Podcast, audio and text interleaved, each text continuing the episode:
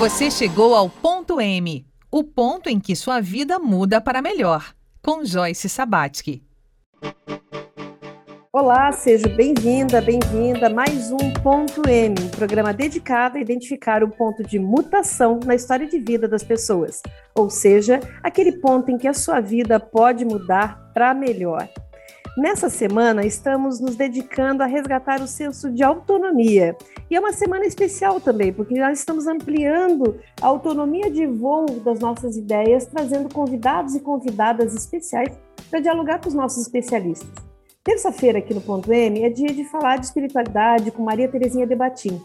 E nós, eu, Maria Terezinha, convidamos uma convidada muito especial, que é a Maria Glória Dietrich. A Maria Glória Dietrich, ela possui um currículo super extenso, né? Então, se você pesquisar lá na plataforma Lattes, você vai ter uma dimensão do que eu estou falando. Mas eu vou ler as primeiras linhas. Ela possui graduação em Filosofia pela Fundação Educacional de Brusque, mestrado em Educação pela Fundação Universidade Regional de Blumenau e doutorado em Teologia pela Escola Superior de Teologia.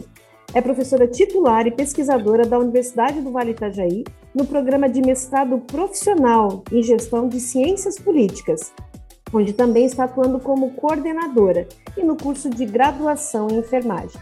Seja muito bem-vinda ao Ponto M, Maria Glória Dietrich. Tudo bem com você? Ah, um prazer muito grande, uma alegria de poder estar aqui compartilhando este momento especial e esse compartilhamento já me diz para dizer que é com amorosidade que aqui estou para dialogar com essas duas pessoas maravilhosas, você, Joyce, e a minha querida Maria Terezinha, que é sempre uma alegria quando a gente se encontra neste programa, especialmente, que é um programa, eu diria, que traz um perfil inovador, especial para os tempos contemporâneos. Uma alegria, uma alegria. Gratidão por tudo. Nós é que agradecemos. A sua agenda é realmente bastante concorrida, então dedicar esse espaço para falar conosco. E eu gostaria que você falasse da teoria do corpo criante, que foi uma teoria que eu, eu tive contato, uma citação da sua obra, do seu livro, em outra obra da, da psicóloga Patrícia Graziottano, onde ela situa e traz a dimensão, e depois eu tive a oportunidade de ler o seu livro, que é a produção do seu mestrado, né? Então, é onde você. É, o que eu achei mais interessante é que você situa a, a, espiritualidade dentro de um conceito, de um contexto científico, né? filosófico e científico. Sim, com, com alegria eu posso aqui dizer que a teoria do corpo criante é uma teoria que ela nasce justamente de uma longa jornada como filósofa e também como pesquisadora envolvida com as questões mais profundas do ser humano. Mais do que isso, também como uma educadora que escolheu a educação e uma artista plástica que escolheu o mundo das artes como caminhos para o desenvolvimento pessoal. E mais do que isso, também como caminho para servir, como caminho para doar-me ao outro que precisa diante das possibilidades. Então, essa teoria do corpo criante, ela foi a minha tese de doutoramento no, quando defendi o meu doutorado em teologia. E, na, e no seu bojo central, sendo uma, uma pesquisa bastante difícil que eu desenvolvi durante cinco anos de estudo, ela teve no seu bojo central uma experiência prática que foi a aplicação da arte como caminho de cura para um caso especial que trabalhou comigo no meu ateliê de arte em Brusque, que foi o caso Ricardo. Então ele era um era e é um cidadão que hoje está muito bem colocado, mas na oportunidade os problemas eram muito graves devido ele ter sofrido paralisia cerebral aos três anos de idade. Então, a minha investigação foi uma investigação transdisciplinar que atravessei muitas áreas da ciência, entre elas a filosofia, a teologia, a física quântica, a sociologia, a arte.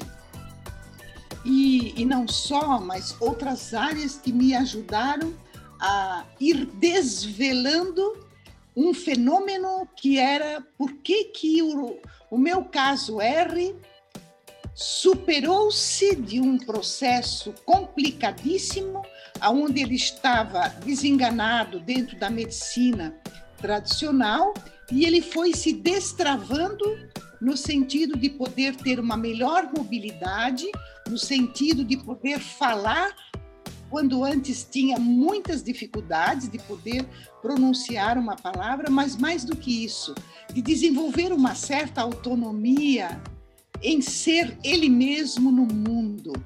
Então, os processos do ensino da arte, que ele trabalhava comigo, arte espontânea, surgiu ali várias experiências fenomênicas profundas e que foram é, fatos, atos e circunstâncias que me deram a possibilidade de eu fazer uma investigação científica sobre por que da superação do Ricardo, que hoje é um funcionário da Prefeitura Municipal de Brusque, e que, de fato, ele lá começou um processo de superação das suas dificuldades, até para caminhar, que antes tinha muitas dificuldades, através do nosso processo de criação da arte. E aí eu descobri algo tão maravilhoso, que vem me alimentando agora, o tempo inteiro, nas minhas pesquisas atuais contemporâneas, que é propriamente um fenômeno chamado espiritualidade natural. E esse fenômeno da espiritualidade natural, ele é constitutivo nuclear da fundamentação teórica, metodológica dessa teoria científica, a teoria do corpo criante. Porque começa já eu entendendo aquele caso fenomênico que eu estava investigando, que era o caso Ricardo, olhando aquele ser humano como um ser de múltiplas dimensões dimensão biofísica, psíquica, espiritual, dimensão social, dimensão cultural, quer dizer, dimensão ambiental. Era um sujeito que estava aí no mundo mostrando-se com várias potencialidades antes não percebida, mas que a arte estava dando um caminho para ele poder encontrar novas experiências e ir se superando. E aí encontrei fortemente na psicologia, que foi uma outra área que eu entrei, e a partir da logoterapia de Frankel e da é, psicologia analítica de Jung, eu encontrei explicações fundamentais que se articularam com a teologia, com a física quântica, com a filosofia e a psicologia, e numa base da arte criativa, descobri que todos nós temos um, uma virtus de energia vital que é espiritual. Porque a matéria é energia e a, e a energia matéria e esse fenômeno é intrínseco ao nosso ser como ser humano capaz de sentir, de pensar, de se projetar e mais do que isso, de realizar aquilo que ele pensa, sente e pode realizar. Então, com exercícios é, os mais diversos, criados na experiência vivida, eu fui percebendo que havia uma expansão da dinamis e dos processos vitais cognitivos daquele corpo fenomênico, caso Ricardo, e que ali estava emergindo uma maneira de ser, uma maneira de se olhar, de se repensar e mais do que isso, de se relacionar com o mundo em seu entorno. E essa maneira de ser é a espiritualidade natural do mundo. Então, é, essa que potência é isso, né, que vem no bojo da teoria do corpo criante. Quem acompanha o ponto M sabe que a gente tem uma obra que a gente vai tá é, é, é, desvelando ela ao longo dessa temporada, né? E chegamos na semana 11 de O Caminho do Artista, que é a semana da autonomia. E vem logo o caso R, que é um caso conta essa história através da arte, né? A arte como cura. Então, se você está realmente envolvido, está conectado nessa conversa nossa, fica, porque no próximo bloco vamos entender como é que se conecta, como é que dialoga todo esse trabalho da Maria Glória Dietrich com o trabalho da Maria Terezinha Debatim. Então, fica com a gente.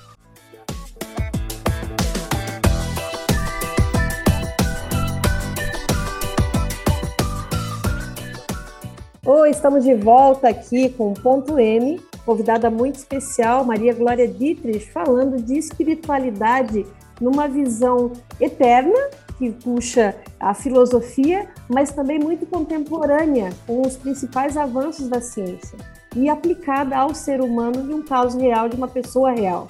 Né? Então, é muito interessante. Se você não ouviu, acompanhe a gente pelo, pelas plataformas de podcast, porque é um papo muito legal. E eu gostaria de convidar a Tereza, Maria Terezinha Debatim, que é, nas terças-feiras fala de espiritualidade através da, da cabala numerológica, né, da numerologia cabalística. É, Maria Terezinha, o que, que você gostaria é, de perguntar para Maria Glória Dietrich? Maria Glória, primeiro, muito obrigada por aceitar o convite, né? É sempre um prazer estar contigo e as nossas vidas se cruzam é, praticamente desde que nascemos. Então, eu diria que eu estava te ouvindo a história do Ricardo e, e da, da, forma como você traz essa espiritualidade, e eu diria assim: é, Maria Glória foi tirar algumas camadas da cebola, mas ela já nasceu, ela já vem de uma plantação é, aonde espiritualidade é, vinha na mesa do café da manhã. Então eu compartilho disso contigo, Glorinha. Enquanto você estava falando, é, sempre que eu atendo alguém, antes de começar a dizer, assim como você faz lá ou fez na arte terapia, né? Ou faz ainda na arte terapia para que as pessoas possam se conhecer, se descobrir através da espiritualidade. Eu não trago cabala como especulação, eu não trago cabala como lero-lero, eu trago cabala para dizer primeiro para as pessoas: matéria e espírito não são primos, são irmãos. No momento em que você entender isso, vai ficar mais claro essa leitura. E você pode encontrar nesse processo de ler as tuas capacidades, de traduzir aquilo que já veio contigo. Sempre digo, não, não posso é, criar uma pessoa para apresentar para você, você precisa se ver nessa leitura. E eu trago aqui duas perguntas. É, você acredita? Porque eu não tenho dúvida que o meu trabalho e o teu, eu não tenho dúvida que o meu trabalho e o teu estão ligados apenas como uma forma diferente de fazê-lo, mas pela espiritualidade. Você consegue ver isso? Essa é a primeira pergunta. A segunda pergunta é: você entende que o ponto de mutação de que nós estamos falando hoje, que é o título do nosso programa, é, aconteceu através de você com o Ricardo? Que ótimas as suas perguntas, viu, Terezinha? Que ótimo, que ótimo. Bem, eu diria o seguinte, que são perguntas tocantes assim. Eu reconheço que o nosso trabalho ele tem uma afinidade, mas mais do que isso, tem uma conexão de fundamento. Porque se nós vamos falar do mundo da ciência, estou falando da ciência com a qual eu estou trabalhando, e se nós vamos falar da Cabala como uma produção de ciência também, só que uma ciência diferente. E se nós vamos falar da mãe de todas as ciências, que é a filosofia, nós vamos bater na matriz. Então, a matriz da forma de pensar do humano, da forma de investigar que o humano tem, seja uma investigação de rigor metodológico científico, ou uma investigação especulativa, fenomênica, que está perpassando os processos de interpretação da ciência da Cabala sobre a existência espiritual das pessoas, especialmente, nós estamos batendo num campo que chama-se o seguinte: não tem produção de conhecimento se não tiver uma consciência que o concebe especulando, experimentando, produzindo. Então, o mundo da, da é um mundo que eu respeito muito, porque é um mundo que trabalha o místico, espiritual, com um processo reflexivo filosófico. Haja visto, por exemplo, se a gente pensa, o grande filósofo Pitágoras, por suposto, ele, ele, ele é uma das bases para se entender a dinâmica dos números e a força dos números sobre as nossas vidas. E Pitágoras dizia bem na sua teoria: o número é ser, o ser é número. Então, não existe para Pitágoras entender a dinâmica da vida, do ser enquanto ser ou do ser enquanto ente, sem entender que existe por trás, por frente, de baixo, acima e dos lados, uma combinação inteligente, geometricamente falando. E logo, por suposto, você falou uma coisa muito legal.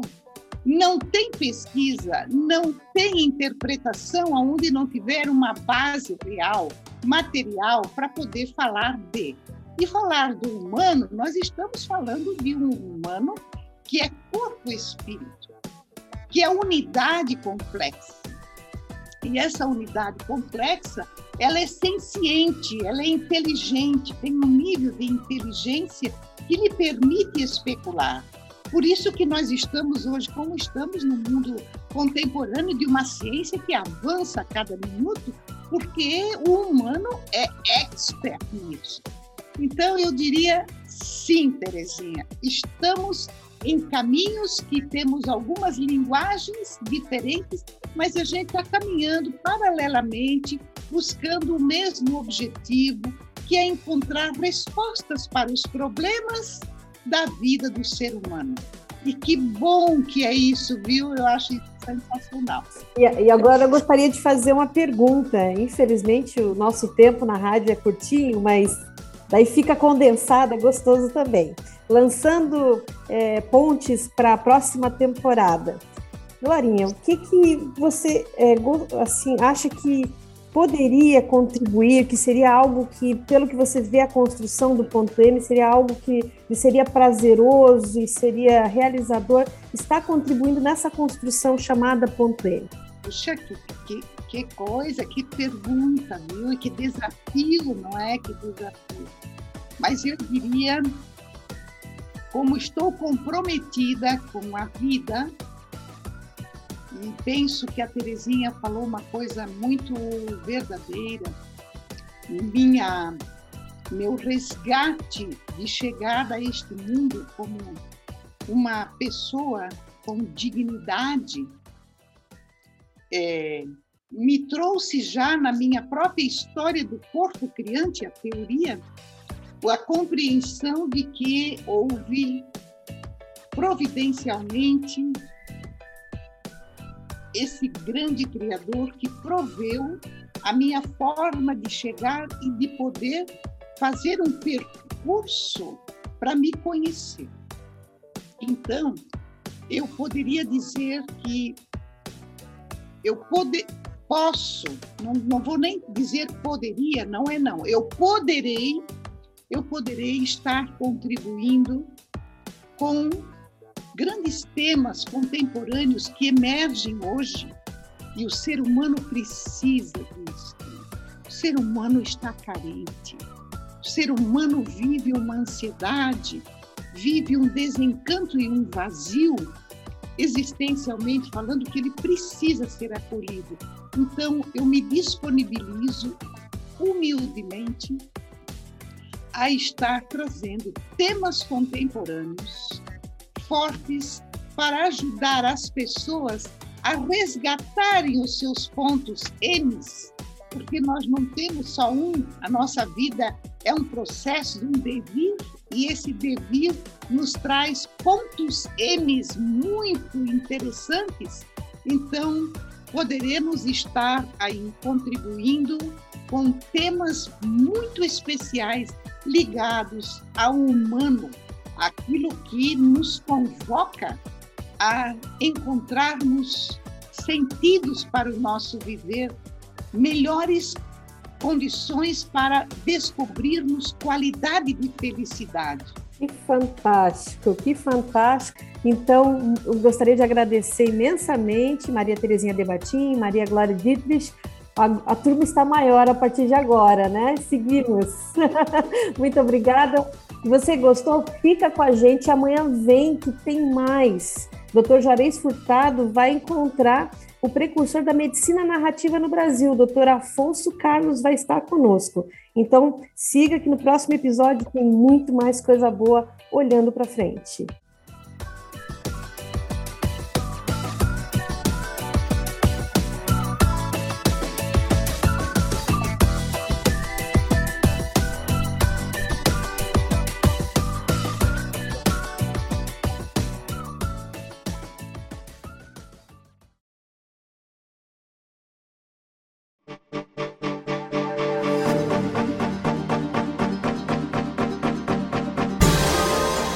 Você ouve ponto M.